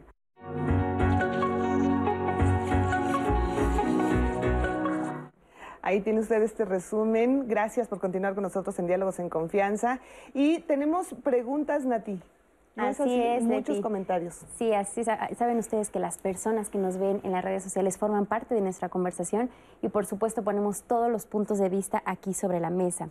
Nos dice Anabel Sainz, ninguna empresa nos obliga a consumir, nos inducen con publicidad pero no es una obligación o manipulación. Dolores Mesa, qué tema tan importante e interesante el ver cómo la publicidad nos atrapa vendiéndonos todo a través de los sentidos. Por eso siempre hay que pensar, ¿lo necesito? Y, este, y esté de acuerdo a nuestras posibilidades. Aunque debo confesar que sí me dejo llevar por un empaque bonito de algún producto. Lo compro y siempre le busco utilidad. También nos dice Cucumbalam, no se puede apelar al libre albedrío en el momento de la compra, porque la mente no siempre está alerta ni en un estado de conciencia plena. La publicidad se aprovecha de las carencias emocionales, económicas, afectivas, etc., para manipular a la gente y vender cosas que no siempre necesitamos.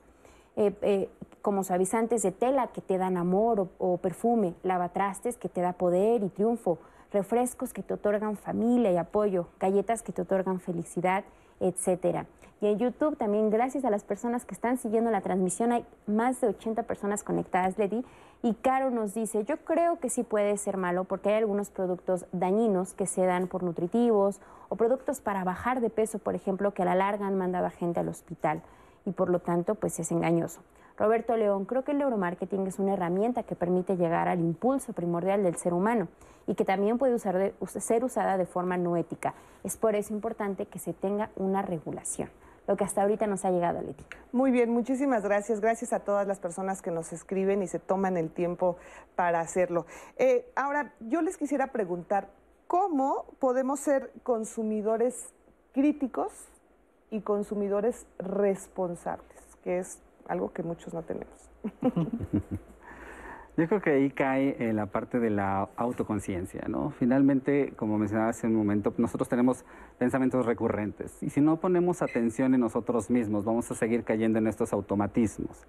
Yo creo que finalmente eh, la forma de, de ser un consumidor responsable y ético es el autocrecimiento que tiene todo que ver con la educación, por ejemplo, ¿no? Y en, la educación no solo de la escuela, el aprendizaje que tenemos todo el día a día, ¿no? Existen muchos trabajos, entre ellos el, trabajo del doctor Jaime Romano, que, nos implica cómo se procesa esa información para ir a aprender y ser realmente más autocríticos y potenciar el potencial que tenemos como humanos. ¿no? Pues, finalmente el camino es hacia adentro. ¿no? Estamos hablando de marketing, que a lo mejor es como, eh, se, puede percibir como superfluo o frívolo, pero en realidad es un camino interno. Es un camino interno de toma de decisiones que vienen desde adentro. Tú eres un consumidor. Claro, yo creo que todos somos consumidores. ¿Responsables? Responsables y a veces no tanto. Siempre nos dejamos llevar incluso hasta por la publicidad, ¿no? Por los empaques, por algo llamativo, tal vez por el comercial que nos impactó demasiado, ¿no? pero creo que a la medida de lo posible, hoy en día, la gran mayoría de las personas estamos siendo más conscientes acerca de ello. Yo hablábamos acerca de las reseñas, por ejemplo, ¿no? Siempre que queremos comprar un producto, queremos adquirir un servicio, antes de adquirirlo, siempre buscamos las opiniones de las demás personas. Y esto finalmente también le da una validez a este producto o servicio. Nos dejamos también llevar por qué opina la otra persona, a pesar de que no lo conocemos. Con mayor razón, si un conocido, familiar, amigo, etcétera, ya lo adquirió, y nos da una reseña positiva, con mayor razón nos vamos a dejar envolver, ¿no? Esto se llama publicidad de boca en boca, ¿no?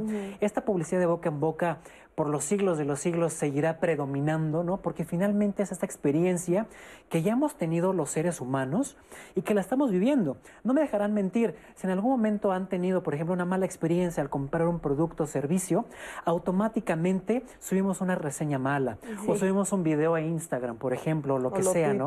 O lo tuiteamos. Qué mal servicio, esto y el otro y la queja y las groserías y etcétera, ¿no? Esto se queda ahí de por vida entonces otras personas lo van a ver, ¿no? Nosotros mismos pasamos la voz, oye, no vuelvas a comprar este producto, es malísimo o es engañoso, o dijeron que iba a ser así y no lo es. Entonces finalmente nos dejamos llevar por ello, ¿no? Paulatinamente empezamos nosotros también a ser eh, personas que empiezan a investigar al producto, a la marca, si son sustentables, por ejemplo, si hacen algo en pro ¿no? de los animales, si hacen algo en pro de la conservación del agua, etcétera. Y esto finalmente va haciendo que seamos empáticos también. Y esto va ayudando de una manera efectiva a que seamos compradores responsables. Así es. Lisbeth, tú además de estos elementos que nos menciona Oscar, ¿qué otros tú tomas en cuenta o, pedirías que se tomaran en cuenta al momento de hacer una compra para hacerla de forma responsable? Pues mira, yo creo que, o sea, como seres humanos tenemos motivadores y tenemos frenos, ¿no? Entonces sí, lo que comentaba el doctor Bernal es, o sea, eso como una introspección a decir, o sea, sí, qué padre, me emociono, pero también a meter el freno de repente y decir, lo necesito, eh, no lo necesito, es mi prioridad ahorita en este momento, eh, en fin, ¿no? O sea, así como hacer esa doble, e, ese doble chequeo, ¿no? O sea, eh, hay momentos en los que decimos, sí, va, este, ahorita lo compro, ¿no? Y habrá cosas que digas, este, no, esto lo tengo que pensar, esto va para una segunda vuelta, entonces es priorizar y sopesar o sea, qué tan bien nos hace sentir y qué tanto lo necesitamos. Es como cuando tienes mucha hambre y estás comiendo y sigues comiendo y sigues comiendo y de repente dices, espérate cinco minutos y después, si quieres seguir comiendo, comes y si no, ya, ¿no? O sea, y sí, dejas pasar esos cinco minutos y ya de repente sientes esa saciedad que definitivamente sí es tomarte el tiempo, eso me parece también muy bueno, el decir realmente lo, necesito, o sea, es una de mis prioridades. Y bueno, pues sí, como que igual y pasa esa euforia que muchas veces sentimos al momento de querer adquirir algo, y ya cuando pasa el tiempo dices, bueno, en realidad sí no lo necesitaba. es luchar contra el impulso, ¿no? Si uno puede superar ese momento álgido de tener el impulso de comprar. Es difícil, yo sé lo que les digo. Entonces entra como la conciencia y dices, ¿lo necesito realmente? Claro. Qué bueno, qué, qué, buen tip. Bueno, pues vamos a ir ahora con Andrés Castuera, porque nos va a hablar de una obra de teatro muy interesante. A mí me dieron ganas de subirme a ese tren. ¿Cómo estás, Andrés? ¿Qué tal, Leti, Natalia, amigos y amigas que nos siguen? Diálogos en confianza, pues sí, un tren. Vamos a hablar de este tren que además eh, resume todo lo que sentimos cuando estamos a punto de hacer un viaje. ¿Cuántas palabras necesitamos si yo les preguntara dime todo lo que sientes antes de emprender un viaje. Bueno, el sueco tiene una maravillosa que no tiene traducción literal a otros idiomas y es Resfeber. Y justamente Resfeber, todo esto junto que ustedes se imaginaron cuando pensaron en este viaje, es el título de esta obra de Ingrid Cebada, una gran dramaturga y directora mexicana, que hace este trabajo, además, como examen de titulación de la generación de la Casa del Teatro, eh, que se, avienta ya a la vida profesional. Así que vean la doble metáfora, porque es el tren realmente el que emprenden todas estas actrices y actores que además tuvieron que estar parados más de un año, porque ellas y ellos se graduaban justamente el año pasado y de pronto viene esta posibilidad de que su examen de titulación pueda ser presencial ahí en la Casa del Teatro justamente y han hecho esta maravilla. Se notan además del talento, por supuesto, y del oficio de cada una de ellas y de ellos, las ganas que tenían de que este proyecto saliera a, a las tablas. Y justo es de un tren, como bien dices, Leti. Es un tren al que son seleccionadas y seleccionados, escuchando el panel me imaginaría yo por cierta, hubo un cierto estudio de neuromarketing por parte del maquinista para escoger a los pasajeros indicados para que se presten a este juego, porque van a ser sometidos y sometidos a una noche de talentos. Y el premio es regresar al momento que el ganador o la ganadora quiera de su vida. Imagínense qué premio están ofreciendo. Poder regresar a volver a vivir o a cambiar algún momento de nuestro pasado. De ese tamaño son las ganas de competir y todo lo que pasa en ese tren es un misterio. Vamos a ver estas imágenes de Resfeber tomadas ahí justo en una función en la Casa del Teatro y de regreso les digo dónde, cuándo y por qué no se pueden perder Resfeber.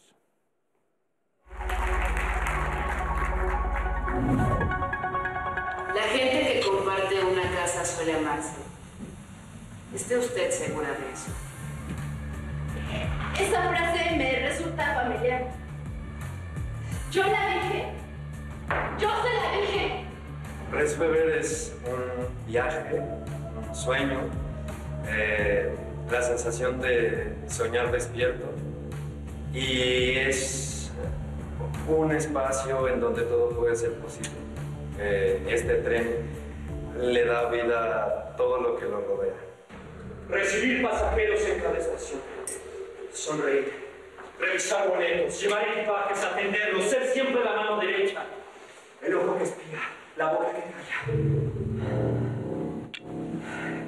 ser una pieza clave, volver indispensable, permanecer oculto como los felinos cuando cazan. La obra va de un tren en donde, dependiendo de las necesidades de cada ser humano, decide abordar, decide emprender este viaje para encontrarse, para regresar a una parte de su pasado eh, que está, que bueno, que ha llegado la noche de talentos, eh, concurse con los demás para poder regresar a esta, a esta parte de su pasado. Entonces, eh, la historia viene desde que sube cada personaje dependiendo la época. Tocamos distintas épocas de, la vida de cada uno, pero siempre es el mismo presente para todos en el todos mis sueños en esta maleta, Señor. Los que tuve cuando fui niña, los que se me rompieron, los que me dan miedo, los que a nadie le parecen, los que casi olvido, los que sé que nunca van a suceder, los conflictos, los que no tengo idea de cómo llegar, los que me aplastaron, los de amor, los que eran de otros se hice míos, los que duelen mucho, los que sueño cuando duermo, los que le prometí a mi madre que cumpliría, los de hoy por la mañana, todo Señor. Y le juro que no puedo ir dejando más en el camino. Me he deshecho de los necesarios, pero esta vez ya no puedo. Restrever es la síntesis de un viaje. Eh, esa palabra ahora lleva muchos significados para mí y creo que para todos los que, los que hacemos esta obra. Ya no solo es esta sensación antes del viaje, sino es un viaje que emprendimos todos nosotros en, en este tren y que ha sido un reto y una resistencia enorme. Para poder hacer teatro ahorita es pareciera una cosa imposible, pero pero darnos cuenta de que podemos hacer teatro en este momento es, es darnos cuenta de que lo imposible es, es posible. ¡Esta no es mi casa! ¡Alguien ayúdeme! ¡Por favor! Pues sí, qué ganas de subirse a el tren de Resfeber. Ustedes pudieron ver todo el dispositivo visual que realmente te envuelve durante toda la obra, porque este tren no solo tiene personajes, sino que el tren en sí es un personaje y vaya que nos metemos y nos metemos y queremos saber más de los personajes. Resfeber va a tener, ya le quedan solamente dos semanas de temporada, eh, de hoy jueves hasta este domingo y la próxima semana también de jueves a domingo. La buena noticia es que es entrada libre, pero tienen que registrarse en la página, como ustedes vieron en pantalla, resfeber.com para pedir sus boletos, porque obviamente ahorita el acceso es limitado en todos los teatros, así que no se pierdan, no hay pretexto para no ir a ver Resfeber, eh, emprender este viaje junto con toda esta generación de actores y actrices que salen a la vida profesional. De verdad no se van a arrepentir porque es muchísimo talento junto, van a escuchar música, voces increíbles, baile, toda, toda la obra en su conjunto, no desperdicia un solo segundo de lo que dura. Así que vayan a Resfeber hoy mismo, soliciten sus boletos de hoy al domingo, todos los días es a las 7 de la noche o la próxima semana, resfeber.com para que no se queden sin esta gran experiencia de teatro mexicano. Yo les veo aquí el próximo jueves para hablar más de esta hermosa arte nacional. Hasta la próxima. Claro que sí, Andrés, nos vemos el próximo jueves. Muchísimas gracias por tu recomendación. Y bueno, pues ya nos acercamos ahora sí a la parte final de este programa y seguimos leyendo sus comentarios, sus preguntas y sus opiniones, por supuesto. ¿No es así, Nati? Así es, Leti, les comparto más de lo que nos ha llegado en redes sociales. Nos dice Deñanira, dice, yo empecé a no ser parte de este marketing cuando vi lo que contenían las etiquetas y que eran perjudiciales para mi salud. Hay productos que son alimentos y que tienen sustancias que se usan también para hacer limpieza. Eso no puede ser. Los invito a ver las etiquetas, ver las sustancias que contienen para que se, sean conscientes de si volverán a consumir estos productos o no.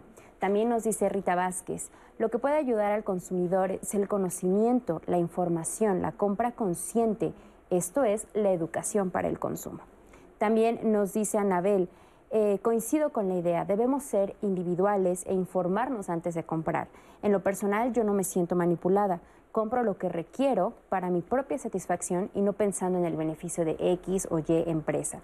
También nos dice David Reyes Medero, Consumidor crítico es ser un consumidor responsable. No se puede ser responsable como consumidor si no tenemos un pensamiento crítico ante los productos y por supuesto más ante la publicidad.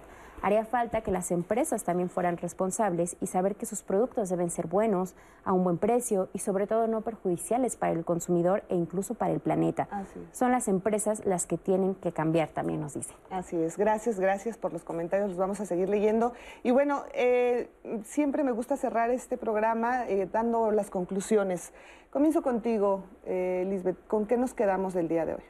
Bueno, que eh, neuromarketing es una, es una eh, ciencia eh, que ayuda a la mercadotecnia para hacer estrategias de mercadotecnia objetivas, responsables, ¿no? que depende de las empresas el hacerlas de esta manera, que tiene unos alcances tremendos y que hoy en día es una metodología que vale la pena utilizar y que tiene muchísimas aplicaciones y no influencia al consumidor, o sea, simplemente ayuda a entenderlo. Ok. Tus conclusiones. Claro, pues finalmente creo que la mercadotecnia en general, ya lo mencionaba el, el, gran autor Philip Kotler, por ejemplo, él menciona que la mercadotecnia debe de ir evolucionando constantemente en conjunto con sus consumidores, de manera personal, de manera social, etc. Y esto, gracias también al neuromarketing, funge como una herramienta que nos ayuda, bien lo comentamos, a entender este proceso de compra, que nos impulsa por ciertos productos, por ciertos servicios, por un empaque, por un color, etc.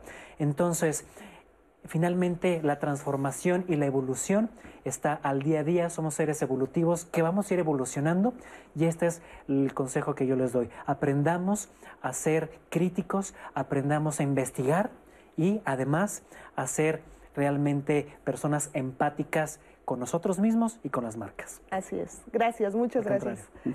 Carlos, ¿con qué nos vamos? Bueno, con neuromarketing es una disciplina que tiene que ver con todo, no solo con marcas, sino también con las personas. Las marcas venden cosas, nosotros vendemos, nos vendemos. Entonces, realmente es una disciplina que, que va a crecer, que es de mucha utilidad para las empresas, para nosotros como personas, que se puede aplicar en todos los rubros y que realmente vale mucho, mucho la pena incursionar en el mundo del neuromarketing y utilizarlo cada vez más. Claro. Y como consumidores también es muy importante conocerlo, ¿no? Claro. Pues yo les quiero agradecer a los tres que hayan estado aquí porque de verdad eh, creo que nos vamos con muchas cosas nuevas que definitivamente no las conocíamos y que nos ayudan a entender muchísimo más cómo es este maravilloso mundo de la publicidad. Nati. Leti, muchas gracias y como siempre también gracias a las personas que nos siguieron a través de nuestras plataformas, a Lorena Zavala que nos ve desde Oklahoma, a Araceli Verona, a Robles Denit, a Gregorio García desde Toluca, Carmela Carrillo, Gustavo Mondragón y Marta que estuvo muy pendiente en nuestro Twitter. Y yo les quiero recordar que, bueno, a lo largo del programa hubo muchas preguntas y para nuestro, a muchos de nosotros este es un terreno nuevo y sobre el que ya queremos ahondar más y conocer con más profundidad.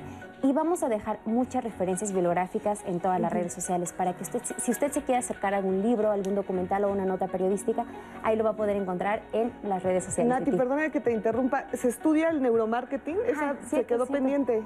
Está sí, dentro sí Se, sí se estudia, hay diplomados. Ok.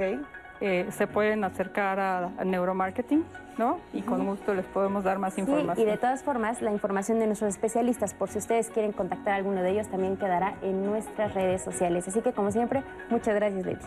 Muchas gracias, gracias a ti, Nati. Gracias a ustedes, lo invitamos a que continúen en la programación del 11 y también hay que recordar, ¿eh? el consumo es nuestra responsabilidad, no hay que echar culpas a nadie. Gracias, oiga, los espero a las 9 de la noche en el noticiario nocturno. Ojalá me pueda acompañar. Gracias. Hasta la.